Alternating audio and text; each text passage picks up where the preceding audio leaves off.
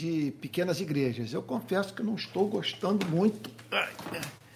Não estou gostando muito da, da, da, da, da iluminação hoje, mas é aquele problema que eu de, de sempre, né? De, de ter que fazer o papel aqui do pregador e do técnico e tal, e acaba que as coisas não saem conforme eu esperava. Mas olha só, nós estamos dando início ao segundo culto do dia da Rede Pequenas Igrejas.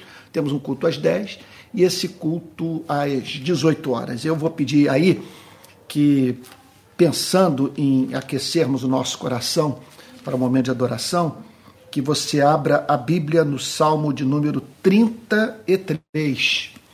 Salmo de número 33, olha só, que diz assim. Olha que coisa bonita. Salmo 33. Exultem no Senhor, ó justos, aos que são retos, fica bem louvá-lo. Louvem o Senhor com harpa, louvem-no com cânticos na lira de dez cordas. Cantem-lhe um cântico novo, toquem com arte e com júbilo, porque a palavra do Senhor é reta e todo o seu proceder é fiel. Ele ama a justiça e o direito. A terra está cheia da bondade do Senhor. Coisa bonita. A terra está cheia da vontade do Senhor. É claro que você vê muita coisa triste no planeta, na Terra. Agora, é, é aquilo que Pascal falou, que para quem não quer crer, há obscuridade suficiente para justificar pecaminosamente a descrença e há motivo suficiente, há luz suficiente para os que querem acreditar. Então depende do lugar onde uh, os seus olhos estão fixados. O que vai determinar o lugar onde você vai fixar os seus olhos, se é o lado luminoso da vida ou o lado obscuro, é a disposição do seu coração. Se você quer crer, você encontrará motivo racional para a fé. Então vamos ter um momento de oração. Pedir para o Pedro, por favor, fazer uma oração aqui se colocando na poltrona ao lado, meu filho querido, que tem me ajudado no podcast. Tá bom, e ele vai orar agora. Senhor amado, nós louvamos o teu nome, Senhor. Agradecemos por esse domingo, por esse dia das mães. Uhum. É, pedimos tua graça, tua bondade sobre a mãe de cada um, Senhor, em nome Amém, de Jesus. Jesus. Pedimos também consolo para os que perderam as suas mães e, Amém. e pelo motivo do qual essa data traz muita angústia, muita tristeza. Então nós pedimos que o Senhor derrame o teu orvalho sobre nós hoje através da tua palavra, que o Senhor nos console, que o Senhor nos confronte e que o Senhor nos atraia a ti. Em nome de Jesus. Pedimos também pelos que estão enlutados, pelos que estão debaixo de dívidas, angústias e sofrimentos, Senhor, que o Senhor os console, que o teu Espírito Santo alcance cada um, cada família, especialmente dos membros da RPI. Pedimos também a tua bênção sobre, sobre o nosso trabalho na RPI, sobre as mudanças, sobre o desenvolvimento dele, Senhor, sobre as reuniões que vamos dar início essa semana, de encontros, reuniões de oração, reuniões de conversa, Senhor, de leitura bíblica. É, pedimos que o Senhor abençoe esses encontros, em nome de Jesus. Perdão dos nossos pecados. Amém. Amém. Amém. Meus irmãos queridos, eu vou pedir que todos abram a Bíblia no livro, eh, quer dizer, no Evangelho de Mateus. Vou pedir então que você abra sua Bíblia no Evangelho de Mateus, capítulo 22, seguindo a meta de nós examinarmos todas as parábolas de Cristo. Então, a parábola do dia da sequência de pregação é essa que se encontra no Evangelho de Mateus, capítulo 22. Tá bom? Vê se você encontra por aí. Olá, estou aqui dando uma ajeitada ainda, sempre com aquela obsessão quase neurótica de da imagem sair impecável. Bom, vamos lá? Mateus capítulo 22, versículo 1. Todo mundo achou? Está todo mundo aí? Você em casa, o pessoal aqui da igreja? Achou? Então vamos lá eu vou fazer o seguinte, mais uma vez usando o método de Calvino. Eu leio o versículo, interpreto e tento, juntamente com vocês, chegar a uma conclusão prática, tá bom? Então nós vamos tentar entender o texto à medida que formos avançando na sua análise. Então, Mateus 22, versículo 1. De novo, Jesus lhes falou por parábolas, dizendo: então, uma forma, conforme nós já vimos, a exaustão, um método de Cristo de ensinar. Ele amava ensinar por parábolas. E é interessante porque, assim, a, a parábola ela ensina a verdade de modo gráfico. Então, é, por exemplo, se você quer conhecer a teologia de Cristo, é, o que Cristo pensava sobre Deus, basta você olhar para a parábola do filho pródigo e aquela cena do filho abraçado com o pai. Aquilo ali simplesmente é, é a imagem do que Cristo quer comunicar à humanidade. Ele está ali dizendo: olhe para essa cena. Assim é Deus. Né? Então, vamos lá. Mais uma parábola inédita essa. O reino dos céus é semelhante a um rei. É semelhante. E veja só, não vamos pegar cada item da parábola e tentar encontrar um significado para ele. Nós temos que pegar a linha mestra. O, quer dizer, o, o seu principal ponto, seu foco é mais importante. Tá bom? Então, quando ele diz o reino dos céus é semelhante, ele está dizendo o seguinte: olha, você olha para essa história que eu vou contar, e se você prestar atenção nela, você vai ter uma ideia de alguns fatos referentes ao reino dos céus. O que é o reino dos céus? É o governo de Deus sobre o universo. E você pode conscientemente, deliberadamente, é, pessoalmente, por livre escolha, fazer parte desse reino, adquirir essa cidadania. Vocês me perdoem contar, mas é aquilo. Houve um período na minha vida que eu olhei para a ideia de adquirir uma cidadania portuguesa e falei, pô, isso, vai, isso é bom para mim, minha família é portuguesa, eu tenho direito, eu vou procurar. Então, você multiplique isso pelo infinito, você vai ter uma ideia é do que move uma pessoa querer essa cidadania celestial. Ah, então, você olha para esse convite e você diz, isso é imperdível não tenho como abrir mão. Então, é, quer dizer, fazer parte do reino dos céus. O reino dos céus é semelhante a um rei que preparou uma festa de casamento para o seu filho. Os, os, estudiosos não são unânimes em dizer que quando ele fala aqui sobre filho, está falando sobre Cristo. Ele está falando de um rei cujo filho vai se casar e ele, portanto, decide, tem dinheiro até não poder mais, né? Então ele decide preparar uma festa de casamento para o seu filho. Ele quer que o momento seja celebrado, seja comemorado. Então, essa aqui é uma imagem belíssima do Evangelho. Porque o que o Evangelho quer comunicar é que a, conversão, esse encontro com Deus por meio de Cristo, ele, ele, ele pode ser comparado a isso. A, a uma entrada numa festa. Você não está mais do lado de fora vendo as pessoas se realizarem pessoalmente. É, você não se sente mais do lado de fora da festa. Pelo contrário, você está do lado de dentro. Então, um rei que preparou uma festa de casamento para o seu filho. Isso é uma, uma imagem belíssima. Porque o que Jesus certamente está ensinando aqui é que o reino dos céus é semelhante a esse rei que quer que todos participem da festa. Ele quer um universo feliz. Ele quer que suas criaturas racionais vivam numa eterna celebração. Isso aí, é, é, essa é a vontade de Deus para as nossas vidas. Que coisa linda. O reino dos céus é semelhante a um rei que preparou uma festa de casamento para seu filho. Então, na verdade, é o seguinte: como conciliar essas imagens de, de monges, é, distantes da vida, em locais escuros, cantando músicas tristonhas, usando é, então assim roupas que parecem traduzir uma, um estado de alma né, próprio do luto.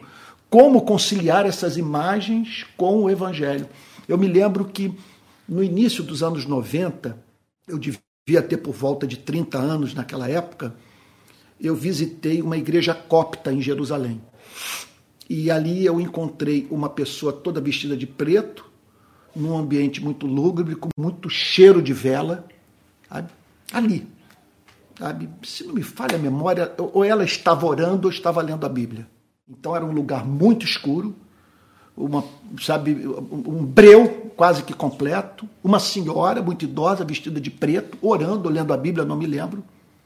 Mas num dia ensolarado, Jerusalém, o céu de Jerusalém, Mateus já esteve lá comigo, é um negócio espetacular o céu de Jerusalém, é um dos céus mais lindos. Não é porque é Jerusalém, não. Eu sou muito fixado nesse negócio de céu e tal. Onde eu vou, a primeira coisa, olho para o céu. Céu, por exemplo, um céu que se compara ao céu de Jerusalém é o céu do sertão do Nordeste. É a mesma luminosidade. Outro céu muito parecido é o céu de Arraial do Cabo. Eu estou falando em termos de, de luminosidade. O céu de Jerusalém é um negócio espetacular. Sabe? Então, ali, eu por volta dos meus 30 anos, eu fiz essa pergunta. Como que essa gente, a partir da contemplação do céu azul, da leitura do Evangelho de Cristo, chegou à conclusão que a vida cristã é você se colocar nesse lugar. Que o cristianismo é isso. Essa linguagem, portanto, da parábola é, da festa de casamento, é uma linguagem profundamente reveladora do espírito do cristianismo, da alma do cristianismo. E do, e do contraponto que o evangelho faz a essa religiosidade mórbida, sabe? Porque ele compara o reino dos céus é uma festa de casamento. E uma festa, portanto, organizada pelo próprio rei, pelo rei do universo. Então, o texto prossegue dizendo o seguinte: o rei enviou os seus servos a chamar os convidados para a festa. Então, ele dá essa. É, isso é muito bonito da missão da igreja no mundo. Nós fomos chamados para chamar pessoas a participarem da festa. Não há mínima dúvida que nessa passagem Jesus está falando da relação que ele manteve por meio dos seus profetas com o próprio Israel. Porque o que nós vemos no Antigo Testamento é Deus chamando o povo hebreu para participar dessa festa. Então ele enviou os seus servos a chamar os convidados para a festa. Esse era o trabalho dos profetas, chamar pessoas para a festa, para, para, para participarem desse momento de celebração. Essa é a mensagem do Evangelho. A mensagem do Evangelho consiste em chamar as pessoas do estado de tristeza em que elas se encontram para um estado de celebração. É um chamado para você realmente ser feliz. Então, os servos foram enviados pelo rei para chamar convidados para a festa. Mas aí vem uma informação impressionante, surreal, uma coisa assim que você fica até a pensar: será que já aconteceu realmente isso alguma vez na história da humanidade? O rei enviar servos para convidar pessoas para se dirigirem para o seu palácio, para a sua propriedade, para participarem da festa de casamento do seu filho, as pessoas rejeitarem. É um negócio assim, é um negócio surreal. Agora, vamos levar em consideração que essa parábola foi inventada, ela não está baseada em fatos reais. É uma invenção de Cristo.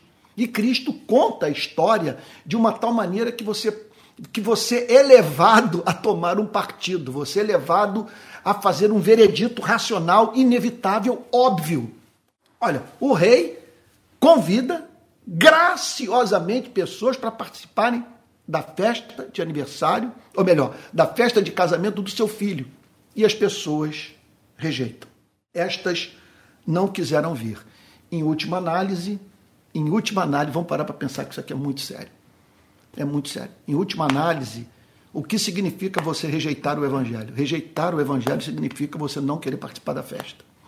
Você você acredita que tem alguma coisa que pode causar mais felicidade na sua vida. Em última análise é isso. Você, o evangelho é pregado, você ouve a mensagem. Que, como, como interpretar a recusa do evangelho? Significa você dizer o seguinte: eu acho que tem alguma coisa mais interessante do que isso na minha vida. Alguma coisa mais atraente, alguma coisa que possa me fazer mais feliz. É isso. Então, quer dizer, em última análise, significa o seguinte: eu acredito ser feliz sem Deus, sem a comunhão com Deus. Eu acredito que é possível Sabe? É, nesse ponto, a velhice é muito boa. Nesse ponto, o fato de eu estar no momento agora que eu sou um jovem velho está é, sendo muito bom para mim. Porque tudo aquilo que eu sabia com 20 anos de idade que ia se cumprir, hoje para mim é fato. Eu estou envelhecendo, eu estou em processo de morte, eu vou morrer. Pessoas que eu conhecia morreram, desapareceram, sumiram da minha vida, e assim é a vida. sabe? E hoje eu me sinto com 60 anos como quando eu olho para os 20, que eu me via ouvindo rock progressivo, sonhando com aventuras amorosas em ilhas no meio de muito surf, sabe? Hoje eu me vejo com 60 anos dizendo o seguinte, cara, a vida é um engodo. Ela faz promessas que não cumpre, é tudo fake. Não cumpre, porque o final na verdade, essa semana eu li uma frase de um sujeito que disse o seguinte: ele, falou, ele não falou sobre cristianismo, ele falou sobre religião, mas estava querendo falar sobre cristianismo. O que é a religião? A religião é você aceitar a derrota. Você vai perder, você vai morrer. Aceitar a derrota. Agora, por que você aceita? Porque você crê num outro dia. Se você não crê no outro dia, usando o português popular, ferrou, você está perdido. Sabe? Então, o rei envia os seus servos a chamar convidados para a festa, mas estes não quiseram vir. Estes não quiseram vir. Então aqui nós entramos inclusive na doutrina da predestinação, na doutrina do livre arbítrio. Estes não quiseram vir, eles não foram obrigados a não vir. Eles não vieram porque não quiseram. Não há conceito calvinista de livre arbítrio que nos leve, que nos dê o direito de afirmar que as pessoas, quando decidem, elas decidem de modo contrário à sua vontade. Não. Isso não é conceito cristão reformado, agustiniano, calvinista de livre-arbítrio.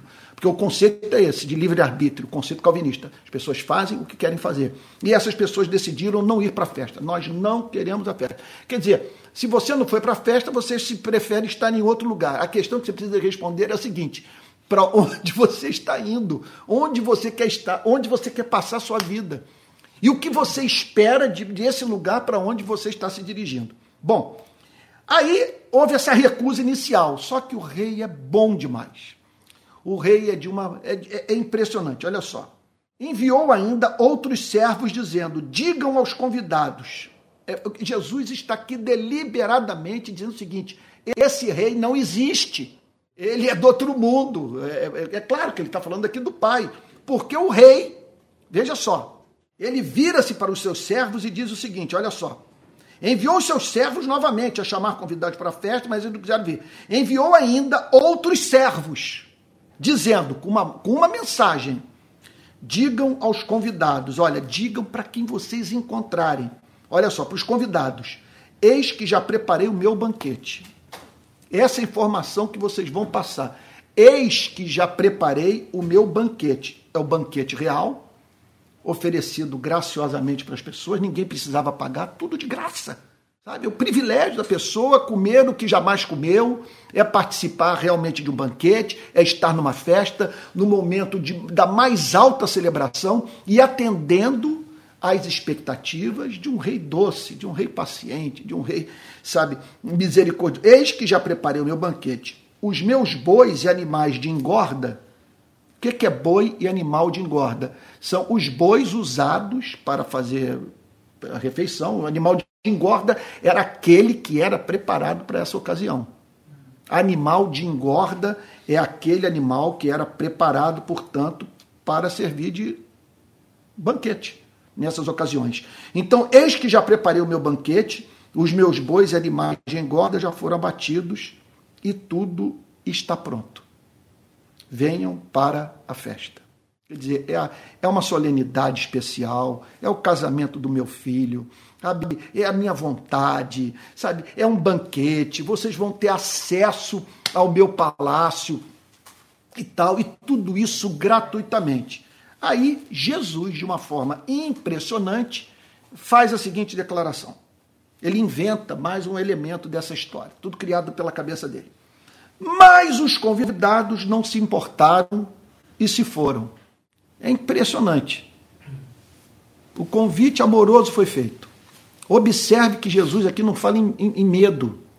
Está dizendo o seguinte: que o convite foi feito para que as pessoas livremente se dirigissem para a festa de casamento. Mas os convidados não se importaram e se foram. Um para o seu campo, outro para o seu negócio. O que Jesus está querendo dizer com isso?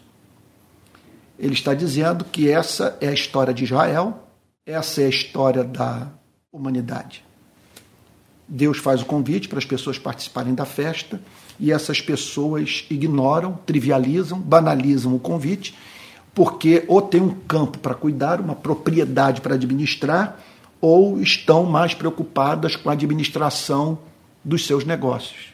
Então é muito claro que Jesus está dizendo aqui que não há nada que mais concorra contra os interesses do Evangelho do que o nosso apego a esse mundo. Nosso apego a esse mundo é uma coisa muito, muito. Do ponto que eu me encontro hoje, voltando aqui aos meus 60 anos de vida, do ponto que eu me encontro hoje é patético. Olhar para isso é, é patético. Porque a minha vida, eu, eu tenho um histórico de vida de pessoas que perderam seus negócios, de pessoas que foram demitidas, de pessoas ricas que ficaram pobres, de pessoas apaixonadas que deram tudo pelo objeto do seu amor e que levaram um pontapé e que simplesmente se frustraram com alguém a quem tanto se devotaram. Isso é a vida.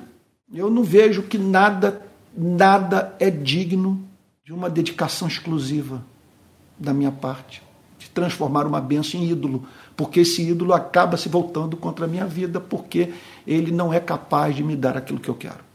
Essa que é a grande verdade. Então, os convidados não se importaram e se foram, um para o seu campo, outro para o seu negócio. Um foi para cuidar das suas terras, o outro foi para cuidar da, das, das, suas finanças.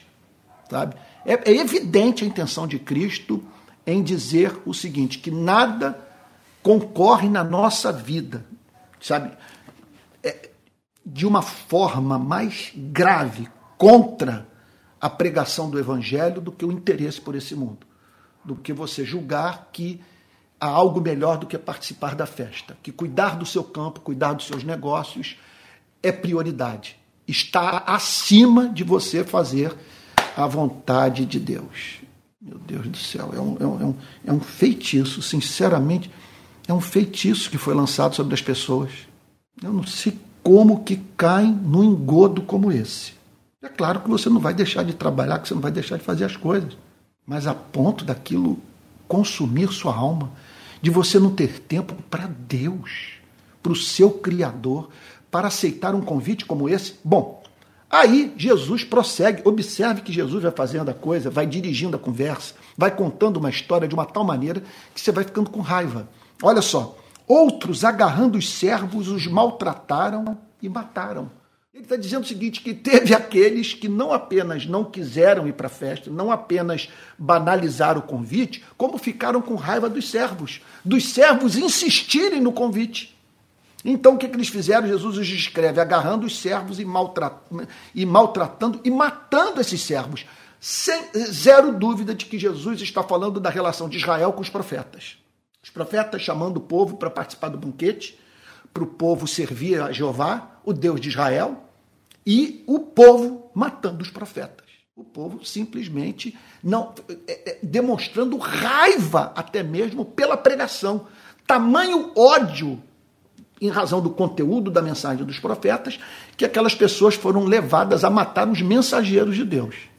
E observe que o convite é, é olha, ele está chamando vocês para a festa, para vocês participarem do seu banquete para vocês serem saciados. Vocês vão beber o melhor vinho, vocês vão comer a, maior, a melhor comida, vai ter fartura, todas as suas necessidades serão atendidas. Vocês vão se ver num mundo de sonho.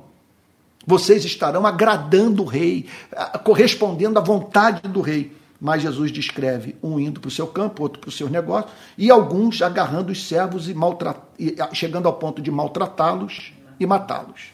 Aí, o verso 7.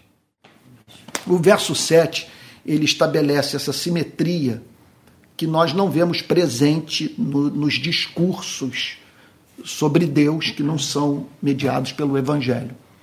Porque até o verso 6 nós temos um rei que é só doçura, que é só bondade, é só misericórdia, um rei feliz, um rei alegre, um rei que chama as pessoas para beberem com ele, para participarem do seu banquete.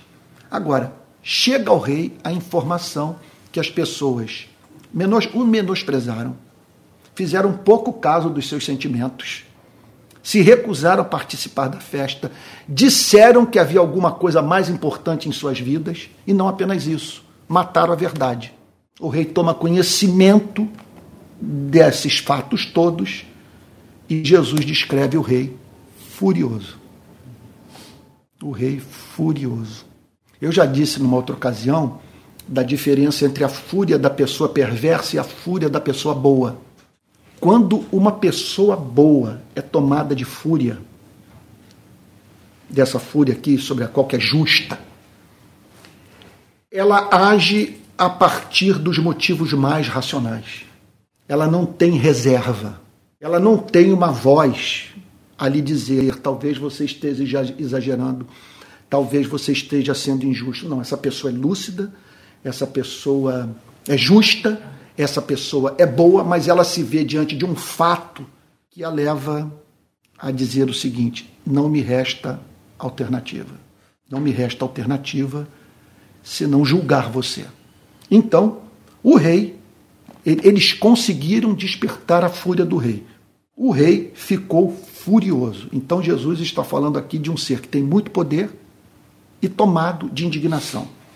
E enviando as suas tropas, ele, mobil... ele agora não manda mais servos. Ele manda as suas tropas, ele manda os seus exércitos. Ele não manda mais pessoas com convite nas mãos. Ele manda pessoas com espada nas mãos. É, é muito importante nesse sentido que a gente veja o conceito bíblico de pecado à luz de uma história como essa. Porque pecado não é na Bíblia apresentado como um Deus neurótico, despótico, irascível, incerto, punindo pessoas por conta da prática de trivialidades, tolices. Um Deus meticuloso. A Bíblia não nos apresenta isso. Quando nós lemos aqui a parábola nesse ponto, nós vemos que o rei tem motivo para estar furioso. Eles mataram a verdade. Eles menosprezaram o rei. Eles não aceitaram a sua oferta. Eles disseram que havia coisa mais importante para se dedicarem. Olha, quando nós pensamos nisso em termos de um reino literal, a coisa já é ofensiva. Agora, quando nós pensamos que rejeitar o convite do rei é de rejeitar o convite do que mantém o nosso batimento cardíaco, eu só não fiz um aneurisma um minuto atrás porque ele não deixou. Porque ele não quis, ele não permitiu. Sabe? Então, o rei ficou furioso e, enviando as suas tropas, exterminou aqueles assassinos, incendiou a cidade deles. Isso é uma profecia, sem a mínima dúvida, que se cumpriu no ano 70 da era cristã, quando as tropas do general Tito invadiram Jerusalém. Sem a mínima dúvida, Jesus está aqui se dirigindo a Jerusalém. Ele está falando que Jerusalém estava rejeitando a oferta de salvação e que, portanto, Jerusalém seria julgada de modo análogo ao que é descrito por essa parábola. Olha só.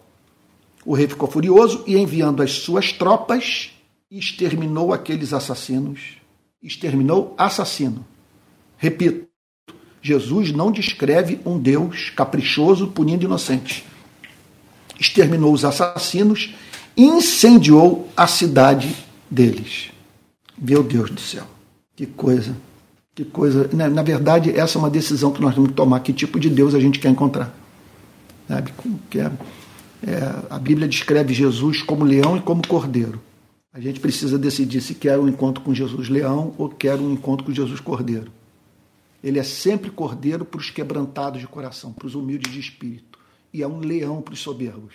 Então, ele disse aos seus servos: A festa está pronta mas os convidados não eram dignos. Gente, isso aqui é muito escatológico, porque ele está dizendo o seguinte: o tempo oferecido a Israel cessou. E agora essa mensagem vai ser divulgada para os gentios. Os convidados originais não eram dignos. Mais adiante eles vão matar o Messias.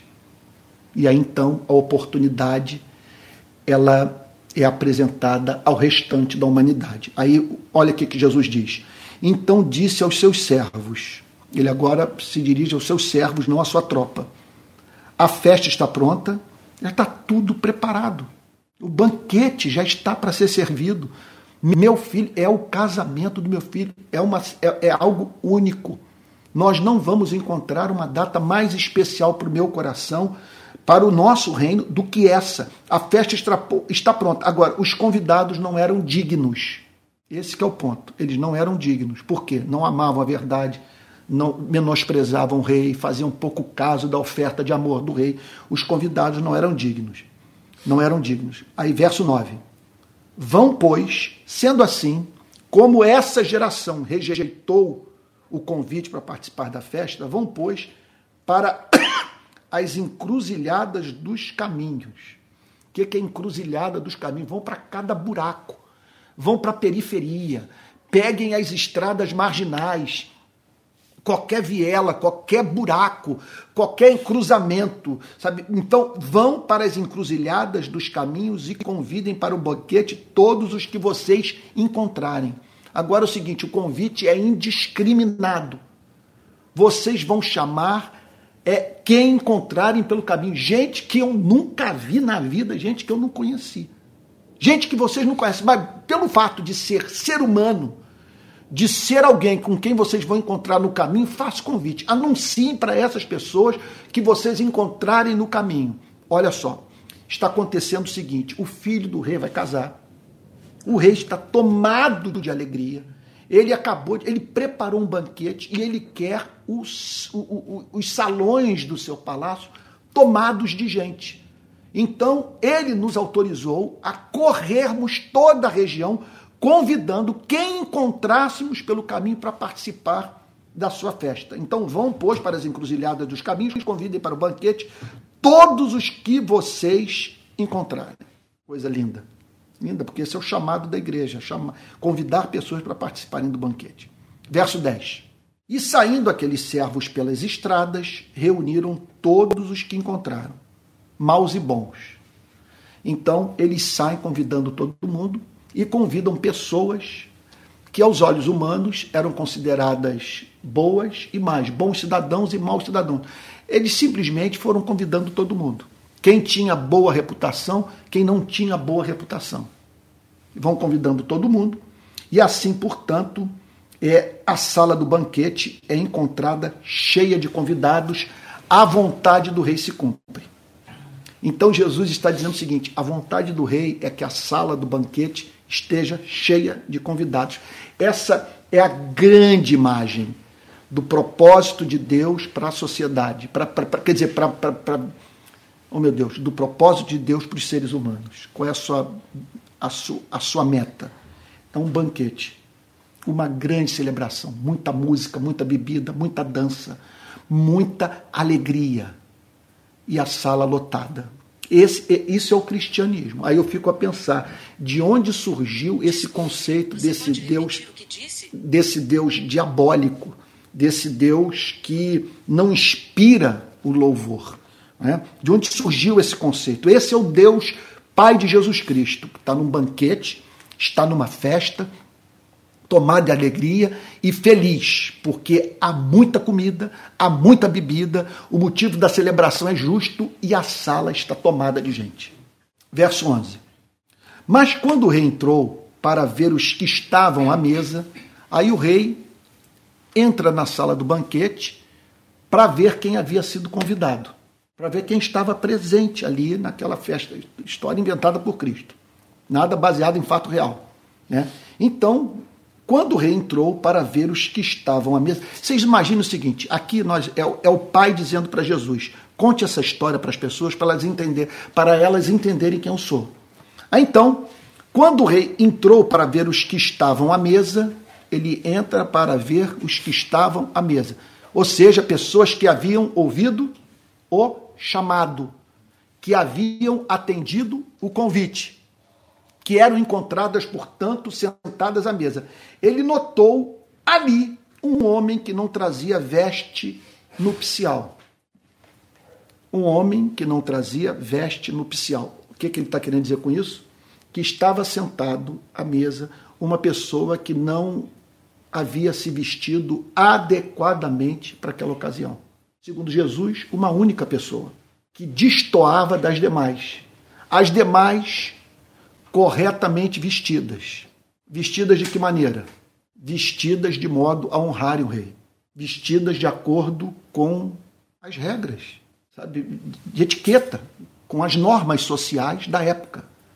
Você se vestir adequadamente para aquela festa de casamento era uma expressão de respeito, de apreço. Olha só, o jeito que eu estou vestido expressa o que eu sinto por você. Bom, é, sem a mínima dúvida, Jesus está apelando para as nossas emoções. É, é, porque basta você se colocar no lugar do rei. Como é que você se sentiria na festa de casamento de um filho seu com algum convidado vestido com a camisa, sei lá, do, do Flamengo, mesmo do meu glorioso Botafogo? Seria um desrespeito, né?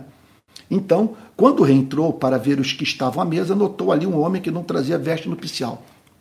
O que ele, Jesus está dizendo é o seguinte: ele olhou para sua roupa e disse o seguinte: Eu me sinto melhor vestido assim. Eu estou vestido adequadamente. Eu não quero me submeter a nenhuma etiqueta, a nenhuma norma. Eu não quero me submeter à vontade do rei. Eu vou participar da festa do jeito que eu estou vestido. Então, Olha só, Jesus prossegue dizendo o seguinte, verso 12, eu estou terminando, como vocês podem ver. O bom desse método de pregação é que você sabe quando a pregação está chegando no final, porque vai analisando os versos, aí chega uma hora, portanto, que tem que acabar mesmo, né? que a história termina. Então, ele perguntou-lhe, amigo, como você entrou aqui sem veste nupcial?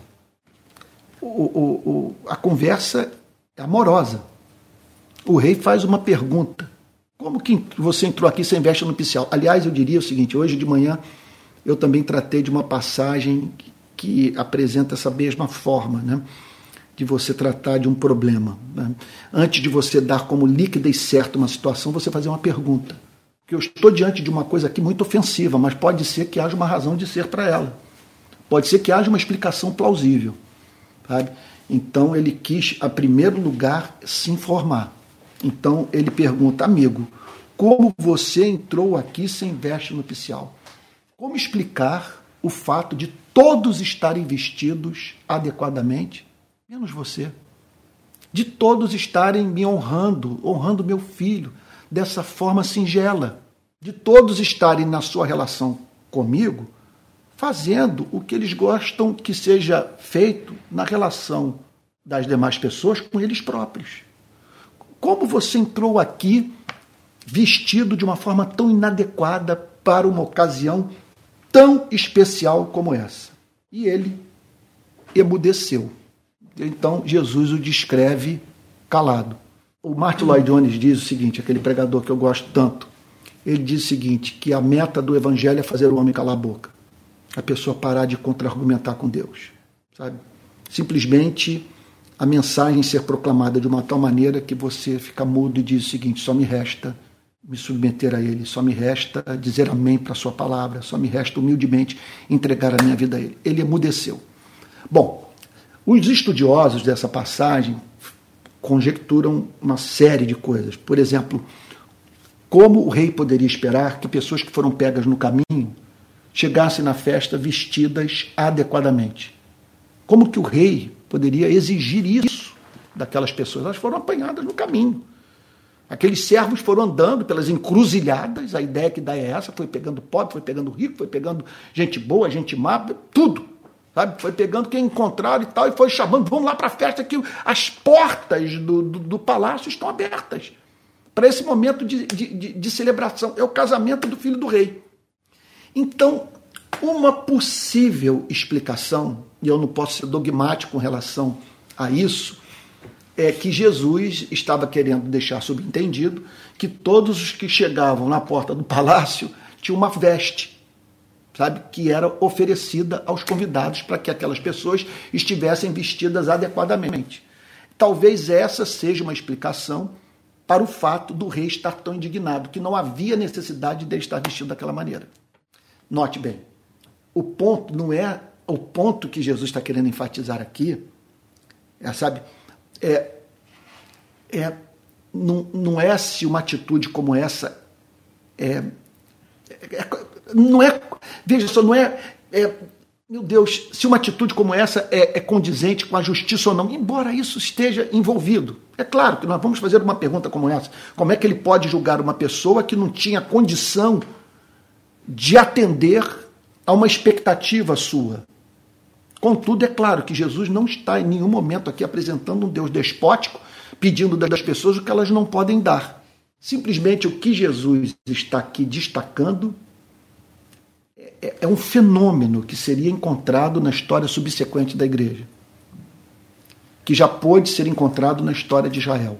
É o fenômeno das pessoas se relacionarem com Deus de uma forma indigna É o fenômeno das pessoas se relacionarem com Deus sem estarem corretamente, vamos assim dizer, vestidas, adornadas.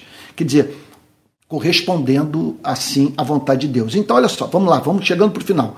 Amigo, como você entrou aqui sem veste nupcial? Ele emudeceu. Então o rei ordenou aos serventes. Aí o rei agora dá uma terceira ordem. Primeira ordem, portanto, foi para convidar convidados para a festa. Segunda ordem, pegar quem encontrasse pelo caminho. Teve uma outra ordem, aquela de exterminar os que mataram os profetas, os que mataram os servos e tal. E agora é uma outra ordem. Olha só. O rei ordenou aos serventes: amarrem os pés e as mãos dele e atirem-no para fora nas trevas. Ali haverá choro e ranger de dentes. A linguagem é muito forte. Jesus está dizendo que esse rei, mais uma vez, foi tomado de ira. E pelo fato daquele rapaz não estar vestindo, vestido de uma forma condizente, ele não ter se preocupado em honrar o rei, o rei dá essa ordem: amarrem os pés e as mãos dele, o imobilizem e atirem-no para fora nas trevas. Tirem ele daqui, amarrado, joguem-no na noite escura atire-no para fora, nas trevas. E ali onde ele for parar, haverá choro e ranger de dentes. Que primeiro ele é emudecido, e como consequência disso, choro e ranger de dentes, que é uma forma gráfica de falar de um estado desesperador de alma. A pessoa não apenas chora, a dor é tamanha que ela range os dentes. Ranger de dentes de desespero. É, pois é, choro e ranger de dentes de desespero. Então amarrem os pés e as mãos dele, atirem-no para fora nas trevas, ali haverá choro e ranger de dentes. É, não há uma imagem mais assim, é, meu Deus, eu diria mais perturbadora para nós termos uma ideia do que acontece com aquele que ouviu a mensagem e fez pouco caso dela. Amarrem os pés e as mãos dele, atirem-no para fora, nas trevas ali haverá choro e ranger de dentes. Aí a moral, a conclusão final, último versículo da noite. Aí Jesus tenta dar uma interpretação. Eu quero que vocês entendam o ponto. Sobre o que, que eu estou ensinando. O que eu estou querendo dizer para vocês é o seguinte: que muitos são chamados, mas poucos são escolhidos. Muitos são chamados, mas poucos são os escolhidos. É claro que uma interpretação dessa passagem do ponto de vista do século XXI, de uma democracia, de uma república, da Declaração Universal dos Direitos Humanos. Você olha para uma passagem dessa e você diz: Isso aqui é despotismo puro. O, o, o, o rei não tem o direito de fazer esse tipo de coisa. E Jesus aqui não está falando sobre política, não está falando sobre legislação, não está falando sobre o poder dos soberanos. Ele não está legitimando o Estado absolutista. O que Jesus está dizendo aqui é o seguinte: essa espécie de relação ela guarda, ela guarda alguma semelhança com a relação que Deus manterá com não poucas pessoas que ouviram a pregação do Evangelho e, surpreendentemente, se aproximaram de Cristo sem, contudo, terem jamais se convertido. Ele diz assim: muitos são chamados o que, é que significa muitos são chamados? Muitos ouviram a mensagem do Evangelho. Nem todos ouviram a mensagem do Evangelho. Mas um número incalculável de seres humanos recebeu esse chamado, esse convite para pertencer a Deus. Muitos são chamados, mas nem todos desses que são chamados são escolhidos escolhidos para participar na festa, para participar da festa. Aí vamos tentar entender. Muitos são chamados, mas poucos os escolhidos. Vamos tentar entender. Porque ele aqui está falando, ele está falando daqueles que ouviram e que rejeitaram. E entre esses que ouviram e rejeitaram, há aqueles que chegaram ao ponto de participar do banquete, de ser encontrados né, em associação com os demais convidados, mas vestidos indignamente. Se nós tirarmos da nossa cabeça a veste inadequada porque para nós, para todos nós, é muito ofensiva a ideia de um rei amarrar os braços, as pernas de uma pessoa, jogá-la na escuridão, onde haverá choro e ranger de dentes por ela estar vestida de uma forma inadequada. Para nós, essa é uma imagem muito chocante. Agora, quando nós pensamos no significado do que Jesus está dizendo, ele está falando aqui sobre cristão canalha. Ele está falando sobre quem usa o nome de Deus em vão e não vale nada. Ele está falando de pessoas que não se comportam de modo digno, que elas elas receberam o evangelho, demonstraram ter crido e contudo jamais foram encontradas reproduzindo a verdadeira vida cristã. Minha cabeça, os traficantes evangélicos. É, pois é, gente que continua no banditismo. É. é. isso é uma coisa impressionante. O sujeito é bandido e diz que está sendo que é bandido para a glória de Deus. Então, quer dizer, é, é, nós encontramos no nazismo é. luteranos apoiando o regime de Hitler e dizendo que com isso eles estavam prestando culto a Deus.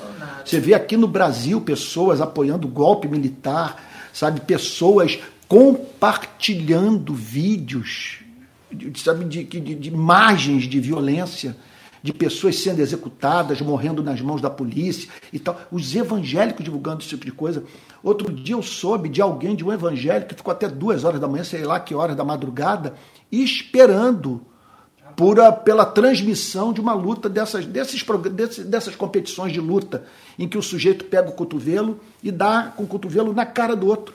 Eu não sei como que uma pessoa pode assistir um espetáculo, essa, essa briga de galo humana, essa rinha de ser humano, tá? e a pessoa olhar para aquilo e dizer: Senhor, eu te agradeço por ver esse soco na cara, eu te agradeço por ver esse nariz quebrado, eu te agradeço por ver esse olho sangrando, eu te agradeço por ver essa, essa fratura exposta.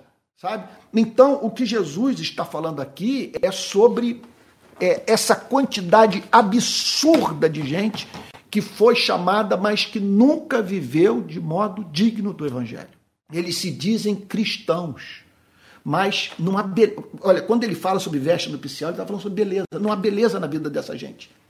Essa gente não está vestida adequadamente. O que significa não estar vestido adequadamente? Você olha para a vida dessa pessoa, você diz o seguinte: olha, o Deus dessa pessoa só pode ser o diabo. Porque ela fala em Bíblia, ela fala em oração, ela diz que frequenta igreja, mas essa pessoa é intratável. Ela é insuportável. Essa pessoa é perversa.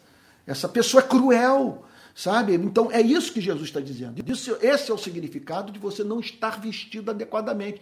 O que ele está dizendo é o seguinte: que Deus está vendo. Ele vai na mesa, ele descreve, quer dizer, como esse rei que olha para, para quem está ali em, pleno convívio com os demais convidados, mas com um comportamento completamente indigno.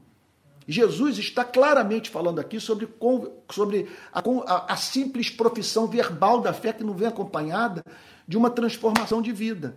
E a situação dessa, dessa pessoa é, é dramática, porque você tem aqueles que ouviram e rechaçaram, disseram nós não vamos, e até mesmo mataram os profetas. Agora, você tem esses que estão do lado de dentro, eles estão dentro da igreja, eles mantêm convívio com os demais cristãos, eles estão, assim, vamos assim dizer, na festa. E, contudo, evidentemente, vestidos de uma forma inadequada. E eu vou dizer o que é você estar vestido de modo inadequado. É estar vestido de modo inadequado quando você diz nas redes sociais que bandido bom é bandido morto. Ora, onde já se viu isso? Os cristãos simplesmente propalando aquilo que é falado livremente do lado de fora por pessoas que não conhecem a Cristo. Quando você vê nas redes sociais cristãos fazendo piada com as pessoas, tratando as pessoas de modo jocoso, de modo irreverente, com discurso de ódio. É uma coisa impressionante que está em curso no nosso país. Sabe? Eu fico a pensar uma pessoa, um não cristão, que olhe para o comportamento dos cristãos nas redes sociais, que motivo que essa pessoa terá para entrar numa igreja? Sabe? Aí, eu, essa gente é levada nessas horas a fazer um comentário que os iluministas faziam sobre o cristianismo. De todas as críticas iluministas que eu vi, eles atacaram muito o cristianismo, atacaram a Bíblia, atacaram os milagres de Jesus, a historicidade mesmo de Cristo, atacaram tudo.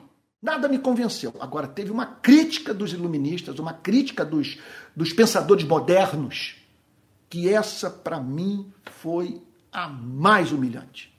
Essa é perturbadora, porque eles diziam o seguinte: olha só, eles diziam o seguinte, vocês realmente trouxeram para o mundo o conjunto de valores mais excelsos que existe, que vocês não praticam. E houve pensador moderno, iluminista, que diz o seguinte: mais uma coisa, nós não precisamos de vocês para viver uma vida melhor para ter uma sociedade mais justa, uma sociedade mais estável. Vocês não colaboram em nada. Em nada, porque a vida de vocês é um horror. Vocês vivem, olha, a gente olha para o casamento de vocês e não vê diferença. Olha para a forma como vocês lidam uns com os outros, como vocês se tratam, para as relações trabalhistas. Ora, eu fico a pensar se o marxismo de Engels, por exemplo, e Marx teria existido, se Engels, o famoso grande amigo de Marx, ao visitar as fábricas inglesas do século XVIII, ele tivesse visto os patrões cristãos dando salários justos para os seus funcionários. O que deixou ele maluco é que o pai dele era um empresário cristão. E ele andando pelas fábricas de Manchester, na Inglaterra, ele conta, você conhece essa história, num clássico da literatura política que o Eric Robensbaum considera uma obra-prima, que é a situação da classe trabalhadora na Inglaterra é uma obra-prima. O Engels, com seus 24, 25 anos, filho de um pai cristão, empresário, dono de indústria, ele decide visitar os cortiços onde morava a classe trabalhadora e decide visitar as fábricas. E ele descobre mulheres e crianças trabalhando 14 horas por dia, em ambientes insalubres, dedicados a tarefas repetitivas e para voltarem no final do dia para o cortiço, para dormirem no chão, dormirem no chão, na Inglaterra, do século XVIII. Então, quer dizer, é, é, isso, esse é o significado de você estar vestido de uma forma inadequada. E o que Jesus está dizendo é muito grave. Amarrem os pés e as mãos dele e atirem-no para fora, nas trevas, ali haverá choro e ranger de dentes. Por que haverá choro e ranger de dentes? Porque essa pessoa pecou contra a luz. Ela pecou contra a revelação. É, o que Jesus está dizendo é o seguinte: ela foi chamada, mas não foi escolhida porque simplesmente com seu comportamento demonstrou ter banalizado o convite feito por Deus. Então fica aqui essa grande lição. Né? Jesus está dizendo assim é Deus, cheio de graça, de alegria, é um Deus feliz que chama as pessoas para participarem da sua felicidade. Ele as convida. Sabe? E os seres humanos têm que tomar decisão. Você pode dizer para Deus que o convite o comove e, portanto, se dirigir para a festa com a sua melhor roupa, a fim de honrá-lo, ou você pode dizer: Olha, eu tenho outras preocupações na vida. Eu acredito que eu posso ser feliz mais num outro lugar, sabe? Ou então você pode dizer o seguinte: não, eu participo da festa, mas nos meus termos. Esse é o ponto. É gente que no Brasil que acredita que dá para ser cristão sem compromisso com o pobre, sem compromisso com a causa dos direitos humanos, sem compromisso com o combate à concentração de riqueza, à desigualdade social, sabe? Quer dizer, sem compromisso com amor, sabe? É isso. Eu me visto do jeito que eu quiser, sabe? O que Jesus está dizendo é: não se iluda.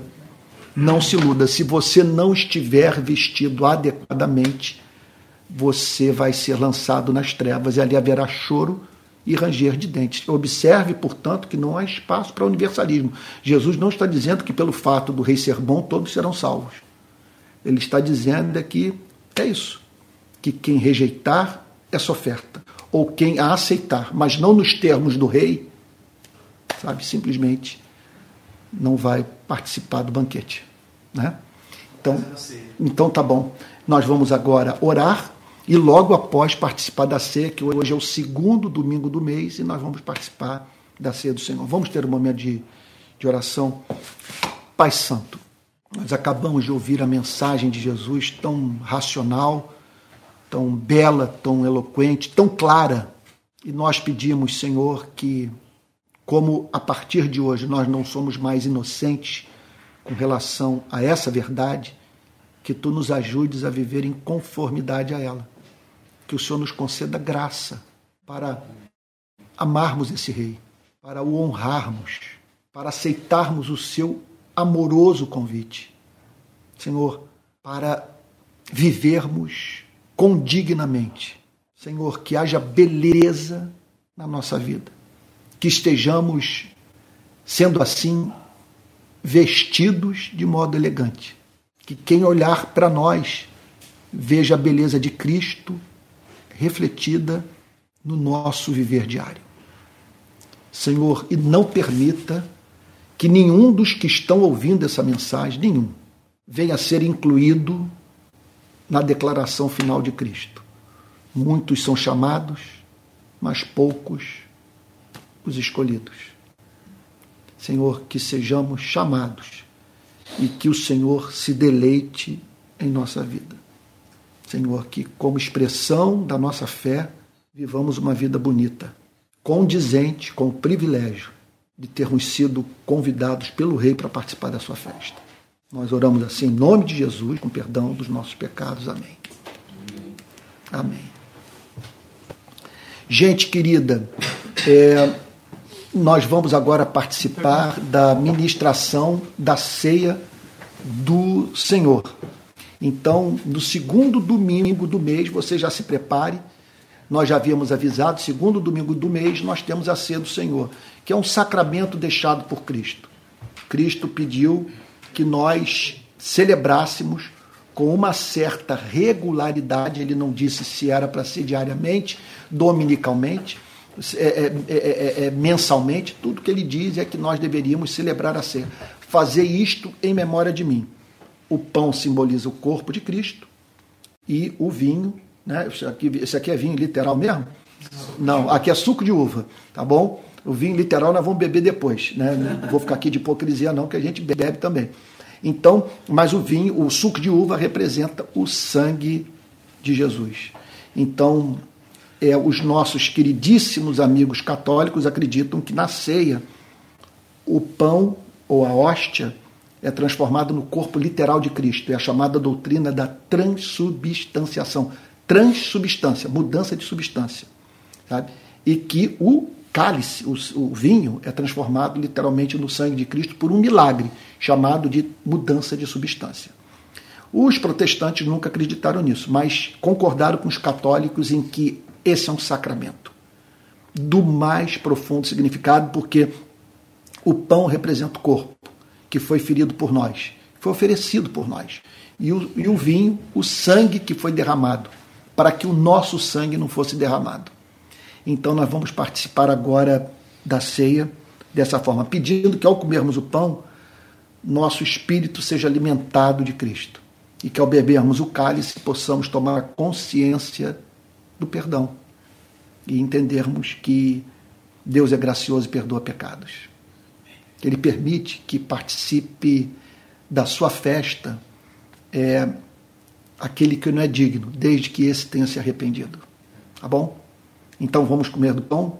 Senhor, nós consagramos esse pão e esse vinho para esse propósito santo. Abençoa, Senhor. E alimenta a nossa vida espiritual nessa noite, ao participarmos dessa ceia. Em nome de Jesus, amém. Então podem comer do pão. E a Bíblia diz que depois de cear, ele tomou um cálice e o deu aos seus discípulos, dizendo: Este é o cálice da nova aliança do meu sangue derramado em favor de muitos para a remissão de pecados. Que você tome desse cálice e se você tem alguma lembrança de um erro que você tenha praticado, alguma coisa muito humilhante, que atinge sua autoestima, que fere sua consciência, que agora você se esqueça para sempre do que fez e deixe Jesus falar para você o que disse para a mulher que foi apanhada em adultério e levada ao templo para ser apedrejada. Onde estão os teus acusadores? Ninguém te condenou, nem eu tampouco te condeno. Vá não peques mais.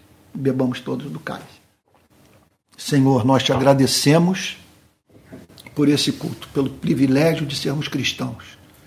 Não poderíamos ter feito escolha melhor nessa noite do que a de estar na tua presença e ouvindo sua mensagem em comunhão contigo. Senhor, tu sabes como que nós somos fracos, moralmente fracos, tentáveis. Tu sabes que o nosso corpo também é frágil, Senhor. e que os nossos, é, que o nosso humor vai e vem, que nossos sentimentos mudam 500 vezes durante um dia.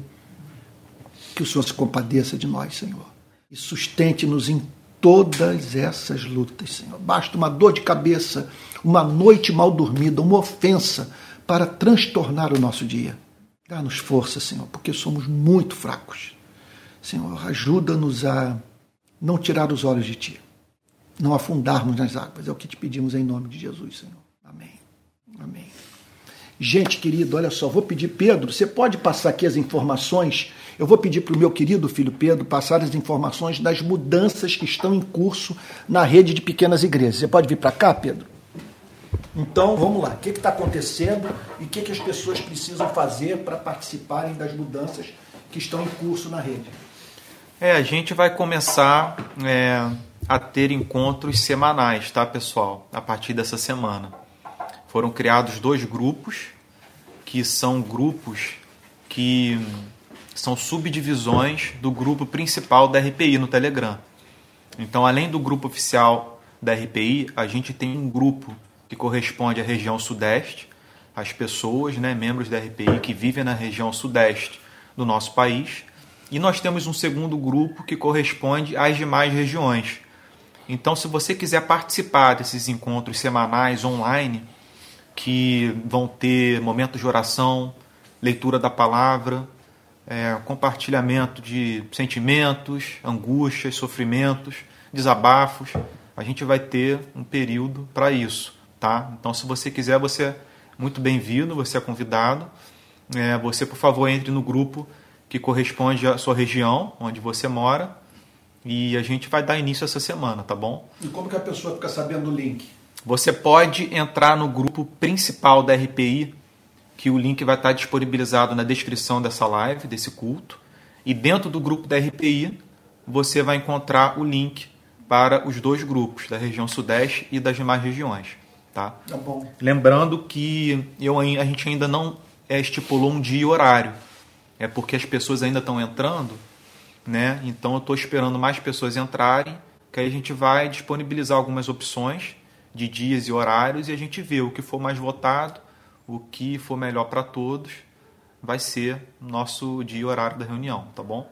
Ok. Lembrando que amanhã não tem podcast. O podcast é, agora é quinzenal. Quinzenal. Tá? E ainda estamos fazendo o site, né? E o site, é, em breve o site fica pronto. É isso mesmo. E vai ser um site, vai ser um site sertanejo, porque ele está sendo feito no sertão do Seridó, lá em Currais Novos, pelo Matheus e pelo nosso queridíssimo Rondinelli. Né? E outra coisa também super importante que eu quero dizer para você. É, caso você queira contribuir com a rede de pequenas igrejas, aqui vai o nosso Pix, que é pixrpi22.gmail.com Tá bom? Se você depositar uma oferta nessa conta, ela vai cair na conta da rede de pequenas igrejas. Vou repetir: pixrpi22@gmail.com. Com esses recursos, nós vamos ampliar o trabalho, sustentar missionários, ajudar os pobres, manter a nossa equipe de trabalho, pagar o nosso contador, pagar o nosso tesoureiro, tá bom? E assim por diante, tá bom? pixrpi22@gmail.com. Quero dizer a você Tá? É, daqui a pouco, esse vídeo vai ser salvo pelo YouTube. Então, na descrição desse vídeo, você vai ter o link do Telegram, você vai ter o Pix da, da, da nossa conta bancária e todas as informações necessárias para você poder interagir, tá bom? Para você poder participar. Quero dizer também que todos os dias, de segunda a sexta, às sete da manhã, eu estou com o programa Palavra Plena, tá bom? E terças e quintas, às 18 horas, o curso de teologia. Olha, eu estou oferecendo, a partir de hoje, o curso completo de teologia política. São 45 aulas, nas quais eu falo sobre comunismo, socialismo, social-democracia, capitalismo, fascismo, totalitarismo, à luz da Bíblia, à luz da teologia do Antigo e do Novo Testamento. Esse curso está sendo disponibilizado por uma plataforma de ensino pago.